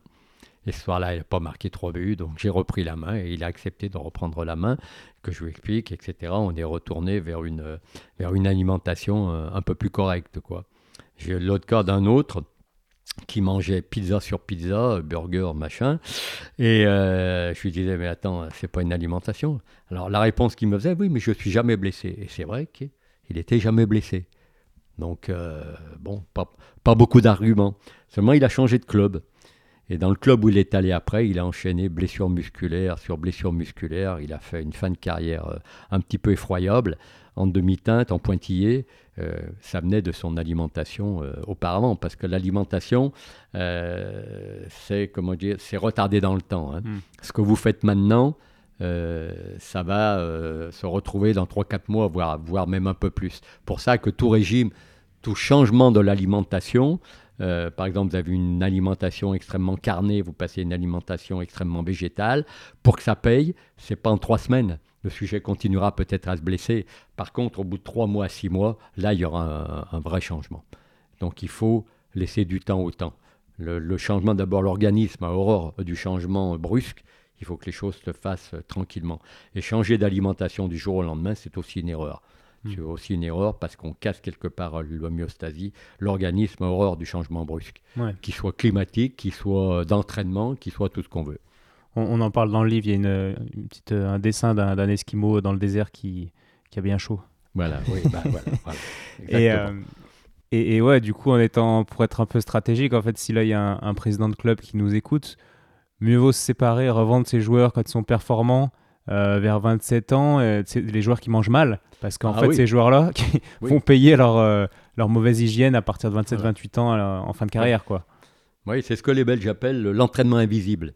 C'est-à-dire mm. que tout ce que vous maîtrisez pas forcément quand ils font à l'extérieur. Et c'est vrai que un joueur qui a une alimentation, une hygiène de vie déplorable, il peut plus faire le métier maintenant. Hein. en, en, football professionnel, il y a deux métiers. Hein. Il y a le métier un match par semaine qui est de moins en moins vrai parce que tous les clubs, maintenant avec la Coupe de France, la Ligue, etc., euh, jouent euh, souvent euh, plus d'un match par semaine. Mais nous, dans le temps, c'était soit un match par semaine, soit deux matchs par semaine. Il y a le métier un match par semaine où là, vous avez le temps de récupérer, vous pouvez faire un petit peu, je dirais pas n'importe quoi, mais où il y a plus d'excès tolérables. Et puis les matchs, la profession a deux matchs par semaine qui là ne tolère rien du tout. C'est là, c'est le très haut niveau. actuellement, ce sont, les footballeurs professionnels sont de, de vrais athlètes sur le plan physiologique et physique. il y a une évolution fantastique. Et si vous ne faites pas le métier, c'est-à-dire que si vous ne mettez pas toutes les chances de votre côté sur le plan alimentation, hygiène de vie, etc., euh, la carrière est difficile. Elle peut être plus courte, euh, elle peut vous empêcher de faire deux matchs par semaine, etc. Elle vous empêche d'être performant. Quoi. Ouais. J'en parlais avec euh, Alexandre Germain, qui est bah, avec l'équipe de France mhm. actuellement d'ailleurs ils me disaient qu'ils avaient leur chef, euh, leur chef attitré quoi, en équipe de France, qui les suivait de partout évidemment. C'était déjà le cas? Vous aviez un chef qui Oui, oui, on avait même deux chefs. On avait un chef français et un chef italien. D'accord. Pour les pâtes et oui. Euh, parce que comme on avait beaucoup de joueurs qui jouaient en, Italie, ils ne toléraient pas les pâtes à la française ou à la française. Donc le risotto et les pâtes al dente, euh, oui, on avait un chef italien. oui, moi j'ai été impressionné euh, des, bon, 98, bon, même avant 96, euh, par le professionnalisme des joueurs. Et quand on leur a eu expliqué l'importance de l'alimentation, je peux vous garantir que c'était les premiers à faire le, à faire le ménage. Nous, on fonctionnait sous forme de buffet, essentiellement, sauf pour le plat chaud, euh, un plat chaud, mais on fonctionnait essentiellement sous forme de buffet. Et c'était surtout poissons, légumes, etc. Et les joueurs eux-mêmes, parfois, venaient me dire euh, j'en citerai un qui est Didier Deschamps, et de quoi il parle. Il venait me dire Attends, le chef, euh, avant que j'ai fait le tour du buffet, parce que en général, avant tout le monde, j'allais voir le buffet s'il n'y avait pas des choses qu'il fallait enlever. Quoi. Et euh, lui-même, je me rappelle une fois Didier Deschamps qui m'avait dit hey, Viens voir, le cuistot, il est tombé sur la tête, il a mis telle chose là, il faut l'enlever. Quoi. Donc, on a fait enlever. Quoi. Ah ouais. Et je me rappelle. Je me rappelle une anecdote aussi. On rentrait de la demi-finale contre la Croatie euh, donc demi-finale de, la Coupe du Monde qu'on a gagné de 1 grâce à Lilian Thuram. On arrive à Clairefontaine et là, euh, Aimé Jacquet avait autorisé les femmes à venir euh, manger avec nous, etc., les compagnes des joueurs. Et j'arrive, bon, un coup de vent comme toujours, vers le buffet.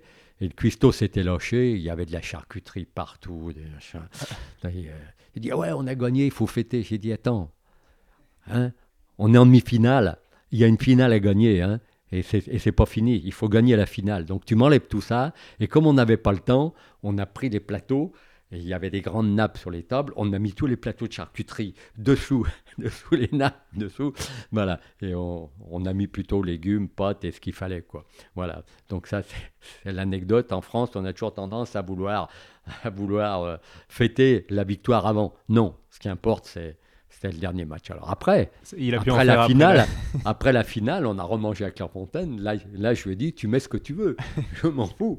De l'alcool, etc. Mais tant qu'on n'a pas gagné, on reste dans le, Ouais, donc au final, dans la rigueur. Il, faisait partie de votre, de votre effectif, quoi, le, chef. Ah, mais complètement, oui. C'est un staff. Hein, c'est, c'est, euh, on est tous partie prenante. Ça va du, euh, ça va du cuistot euh, à l'intendant, en passant par les gens du raid, la sécurité, etc. Je crois qu'il faut que chacun, chacun doit voir l'intérêt collectif et parler le même langage. Quoi. Et ça, aimer.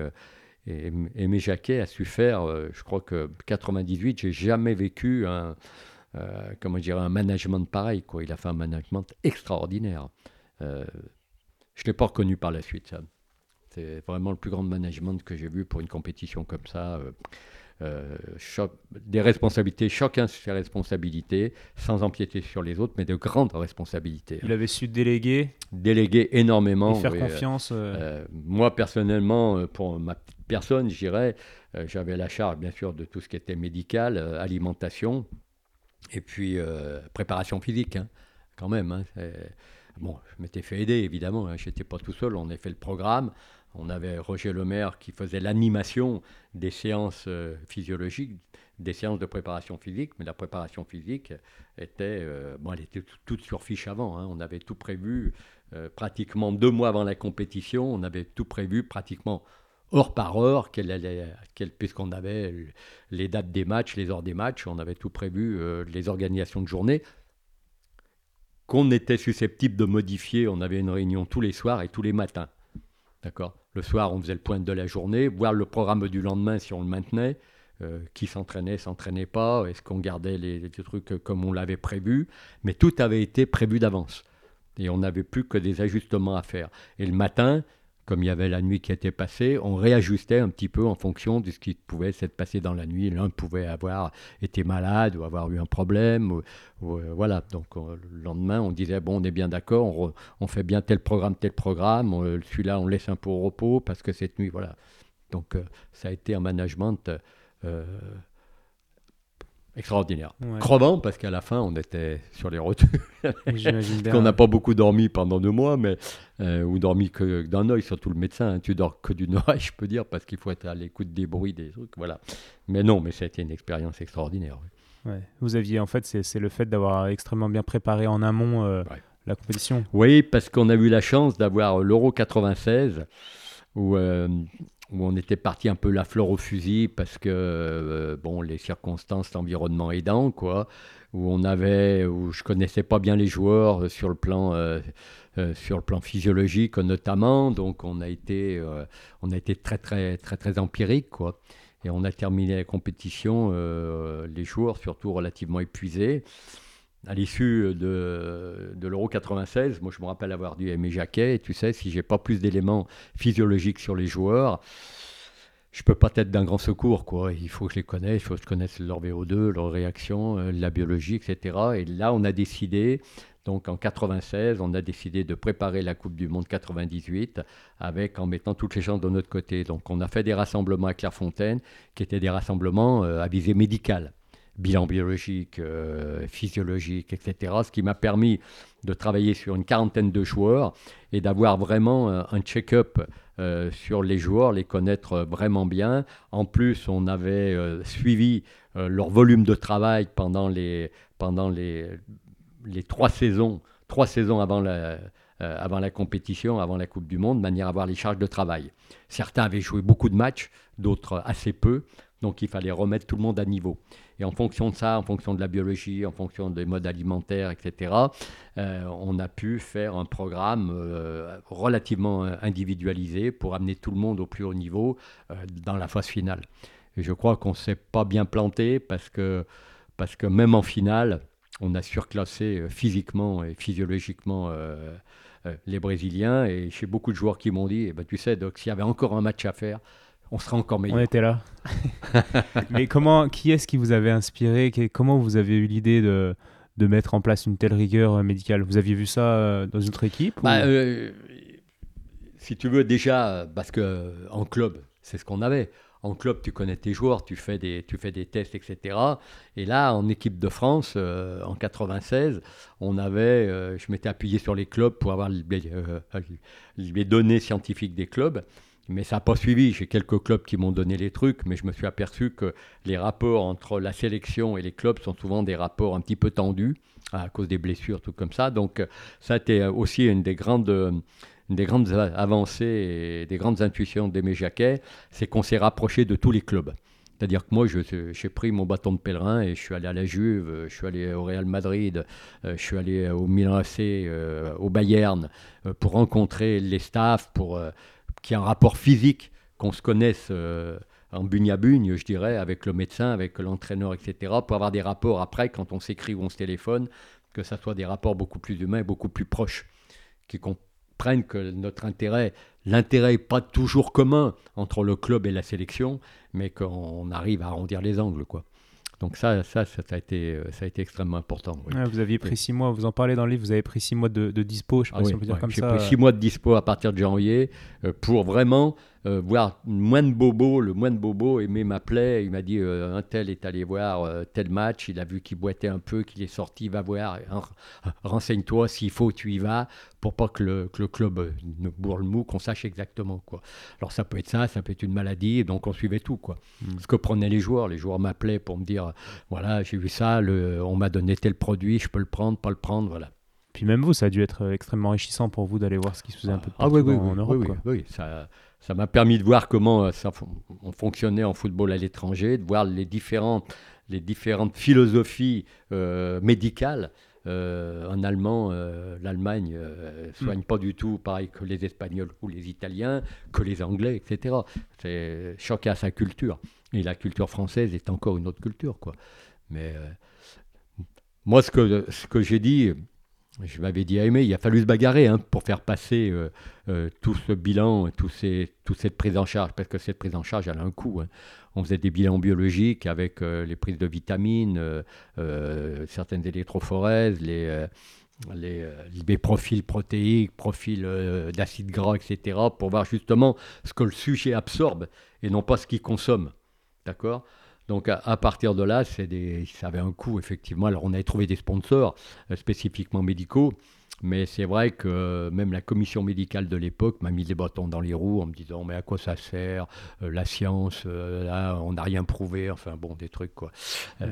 bon, il a fallu se bagarrer pour l'imposer, et moi c'est ce que j'ai dit à la fin, j'ai dit je voulais avoir aucun regret après cette Coupe du Monde, quel que soit le résultat, je voulais avoir aucun regret. Parce qu'en 96, après le, après le championnat d'Europe en Angleterre, j'avais beaucoup de regrets. Et mes Jacquet avait beaucoup de regrets aussi. En disant c'était à refaire, on ne ferait pas du tout comme ça, bon, euh, etc. Bon, là on a dit on voulait, on veut qu'on puisse se dire, j'ai pas de regrets, on a été éliminé, bon, mais on a tout mis en place et on aurait pu être éliminé en, quart. Hein contre le Paraguay, on, on, aurait pu être éliminé, mais on n'aurait pas eu de regret en disant on a fait ce qu'il fallait. Quoi. Après, il y a le facteur, toujours le facteur chance, le facteur motivation, le facteur. Voilà. Hmm. Mais on n'a pas eu de regret après. Puis après, ça, est-ce que ça, vous diriez que ça a tout changé le fait, euh, vous en tant que médecin, d'avoir été champion du monde? Est-ce que là, d'un coup, vous avez été beaucoup plus écouté, euh, beaucoup plus, je euh, je sais pas, idéalisé oui. oui. oui, parce que j'ai été pendant 20 ans le seul médecin euh, champion du monde, enfin champion du monde, euh, médecin des champions du monde euh, en football. Alors, je m'étais inspiré quand même avant du hand. Je connaissais bien les staffs médicaux, le staff médical de, de, la sélection nationale de hand, qui a été championne du monde avant nous. Hein. D'accord Je m'étais renseigné sur ce qu'ils avaient mis en place, euh, etc. Et puis je me suis formé. Hein, euh, en nutrition, à l'époque, il n'y avait pas grand-chose. Je suis allé voir des gens, les meilleurs nutritionnistes mondiaux. Euh, j'ai travaillé avec des gens qui avaient pignon sur rue en France. Enfin, on a échangé. je suis venu à la micronutrition parce que souvent on vous dit aux joueurs, faut leur donner des vitamines, il faut leur donner des vitamines. Ok, mais ça sert à rien de donner des vitamines à un mec qui n'en a pas besoin. Quoi.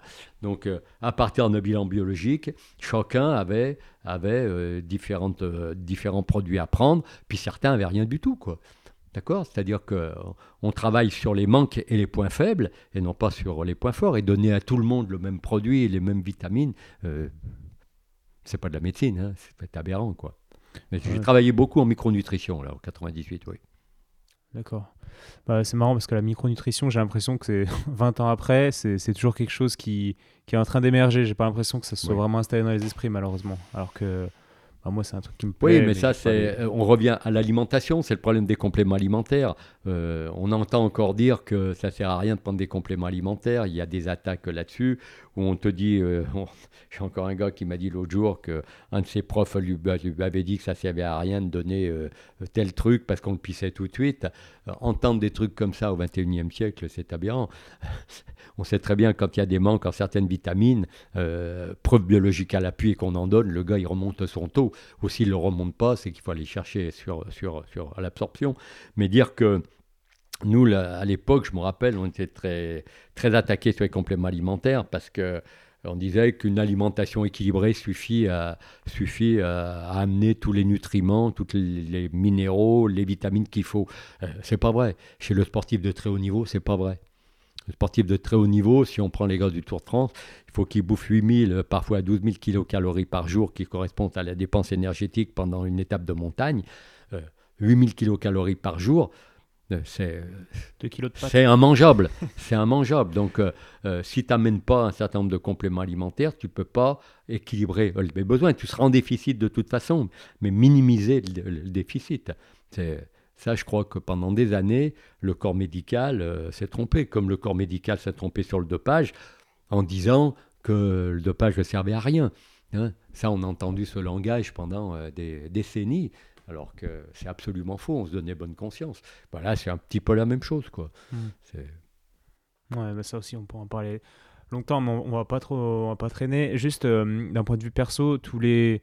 Bon, c'est le meilleur souvenir de votre carrière, j'imagine? La Coupe du Monde, le Brésil ou... Oui, oui, oui, oui, oui, c'est le... Oui, c'est c'est la, chose la plus aboutie euh, qu'on ait pu faire. Bon, j'ai, J'ai aussi avec un certain nombre de titres avec l'Olympique lyonnais, une Coupe de la Ligue, bon, c'est champion de France, Coupe de France, bon, mais je veux dire que c'est pas pareil parce que l'investissement qu'a demandé 98, l'investissement intellectuel, physique, etc., que ça demandait euh, l'implication euh, qu'on a eue avec les responsabilités que j'ai eues, et puis les autres aussi, hein, dans leur domaine, euh, oui, ça a été, oui, je crois que c'est ce que j'ai vécu de plus fort dans toute ma carrière, à tel point que après, quand, après la victoire, quand vous revenez, quand je suis revenu à Lyon, là, j'étais désemparé, j'ai pas été le seul, je disais, mais on était complètement déphasés. L'atterrissage a été, a été difficile, j'en connais dans le staff qui ont été malades qui ont eu une, vraie maladie euh, à, l'arrêt, quoi. Maladie physique, du coup, de, maladie physique, oui, oui, de type bronchite, de type en plein été, enfin, qui ont fait des euh, trucs comme ça, oui, oui.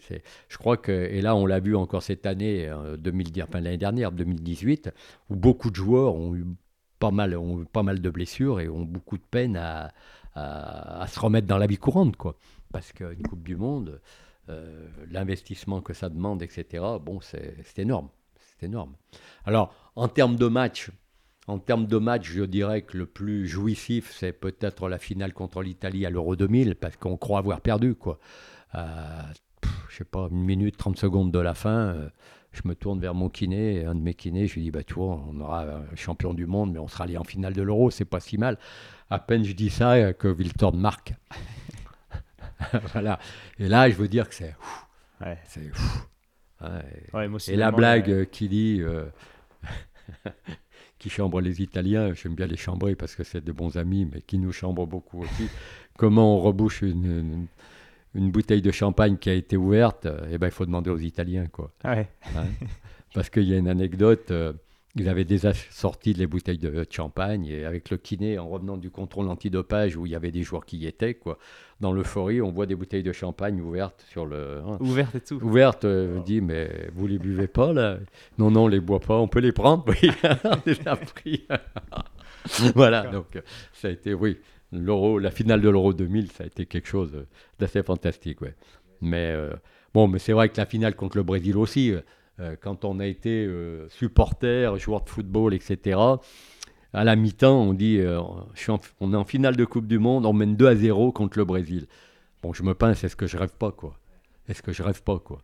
Et on mène 2-0 contre le Brésil. Ouais, puis vous assumez derrière en deuxième mi-temps, puis vous, on dit, on dit c'est incroyable. Oui, la vie a changé après. Bon, vous êtes, vous êtes un peu plus écouté, un peu plus, un peu plus respecté.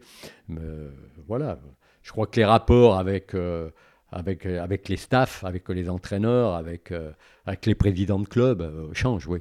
Ouais, moi, j'ai toujours eu des rapports, comment je dirais, peut-être pas cordiaux, mais de respectueux avec les présidents de club, ce qui n'est pas toujours le cas. certains de mes successeurs, de mes collaborateurs ont eu des rapports beaucoup plus orageux et beaucoup plus discourtois dans ce domaine-là. Vous êtes respecté. Oui. Je crois que dans la vie, euh, dans son métier, il faut avoir sa personnalité. Et je dis toujours à, mes jeunes collègues euh, que j'ai formés, il faut marquer son territoire. Il y a des territoires qui sont sur lesquels on ne peut pas empiéter, où euh, la responsabilité médicale, elle est pleine et entière. Quand l'entraîneur ou le président veut donner des conseils médicaux ou des trucs, là, là ça ne peut pas aller. On ne peut plus être d'accord. Hmm. Ouais, et quand on est champion du monde, ça, ça aide du coup, je pense, à marquer son territoire. Ça aide parce que, en plus, vous avez une aura médiatique. Et ça, ils se méfient, quoi. Ils savent que si vous l'ouvrez dans la presse, euh, hmm. ça peut faire mal. Hmm, hmm, Donc, euh, il y a un certain respect mutuel, même si on n'en abuse pas, quoi. Mais c'est vrai que euh, je crois qu'actuellement, ça va être difficile pour mes, pour mes collègues dans les clubs. Je pense que le métier est devenu très difficile. Il était déjà pas facile, mais je crois qu'actuellement, il doit être très difficile.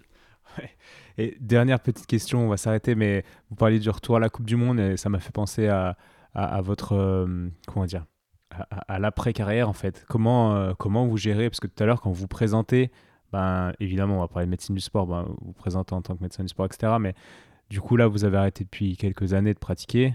comment vous gérez ça? Bah, j'ai arrêté, euh, je pris ma retraite en France en 2012, mais j'ai travaillé au Moyen-Orient. Euh, j'ai travaillé au Moyen-Orient jusqu'à la saison dernière, 2018. Euh, là, j'ai, j'ai pas mal, enfin, j'ai quelques conférences, j'ai des formations, des formations euh, pratiques aussi qui me permettent de montrer les tests cliniques, etc. Et puis on a toujours les copains des copains qui veulent votre avis, qu'il faut examiner. Et, j'ai la chance euh, de travailler, enfin de travailler, euh, c'est pas le mot, mais on m'a demandé d'aider des collègues qui ont monté un centre de remise en forme pour les gens du troisième âge et des gens qui ont des séquelles, des séquelles physiques de type arthrose, de type de type séquelles d'AVC, enfin d'accident vasculaire cérébral ou, ou des problèmes traumatologiques euh, euh, dans le troisième âge à partir de 45-50 ans. Et là, je donne mon avis, une certaine expertise, euh, je, donne les protocoles, je les conseille en fait. Je conseille là, hmm. ça me permet de garder, de garder je dirais, la main quelque part. Mais on est médecin toute sa vie, on peut pas, on peut pas, on peut pas arrêter. Hein. Je pense que dans toutes les professions médicales.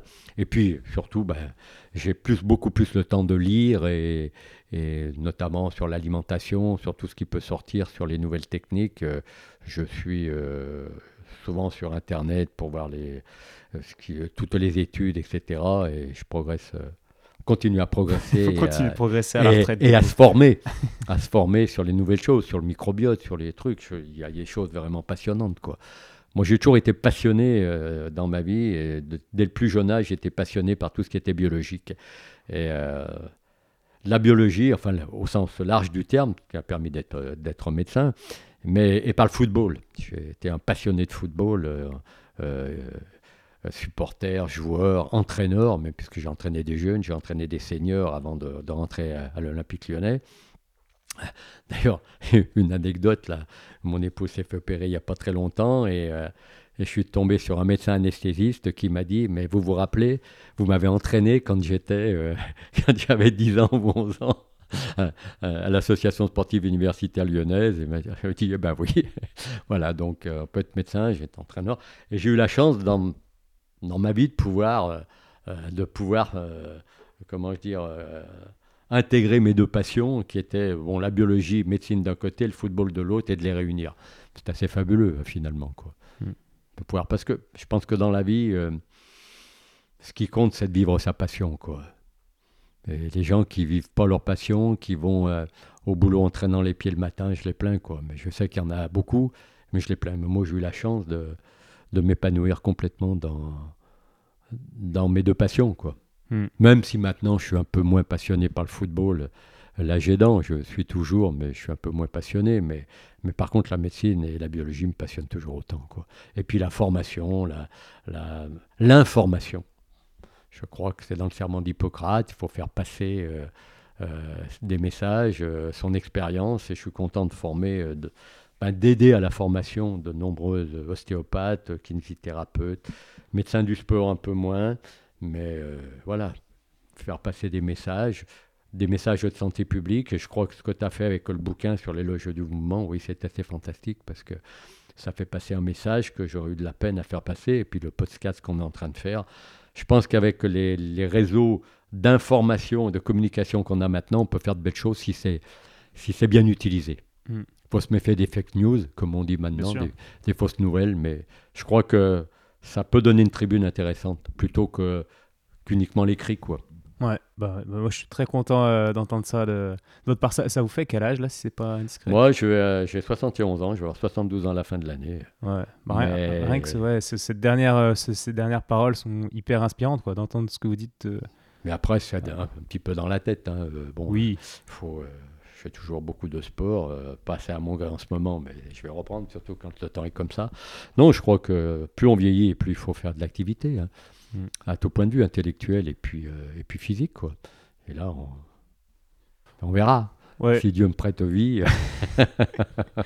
on verra, on verra. Bon, bah super. Bah, en tous les cas, merci. Hein. bah, parce que j'ai eu de la chance de te rencontrer. Euh, euh, des gens comme toi, il n'y en a pas beaucoup. Des, un vrai passionné, quoi. Un vrai passionné dans d'autres domaines, par, les, par la communication, par toutes les, par les techniques de communication actuelles, par par ton métier, par ta vision un petit peu, euh, euh, comment je universelle, euh, le fait que tu aies voyagé un peu partout dans le monde pour te former. moi, je l'ai fait à un petit niveau, toi, tu l'as fait à un niveau mondial. je trouve ça assez fantastique. Quoi. D'ailleurs, quand je te parle de toi, je dis c'est, c'est assez, assez impressionnant. Quoi. Ouais, Bah, j'ai bah, j'ai- beaucoup, d'énergie pour ça, effectivement, Bah via la passion. La mondialisation, il faut, euh, il faut que les gens puissent, euh, et ça, je crois que c'est ce qui manque à beaucoup de, à beaucoup de Français, c'est euh, s'adapter à cette mondialisation, s'ouvrir l'esprit et pas hésiter à voyager, aller voir ce qui se fait à l'étranger et, et pas rester centré sur sa petite personne et sur ses petits problèmes, quoi. Mais bon, ça, doit- Mhm. ça, c'est un autre problème. Ouais, mais c'est- ça rentre dans le message que qu'on essaye, que j'essaye de faire passer. Et, et bah, c'est super pour conclure. Quoi. Merci beaucoup. Jean-Marcel. Eh ben, merci à toi et puis bon vent et bonne chance pour, euh, pour le reste de ta carrière. Mais enfin, je me fais pas de soucis pour toi. les gens qui en veulent et qui sont passionnés, ils arrivent. hein. Je crois que quand, quand on veut, on peut. Bah, je crois aussi, ouais. Merci, Jean-Marcel. À bientôt. Merci, euh, Étienne.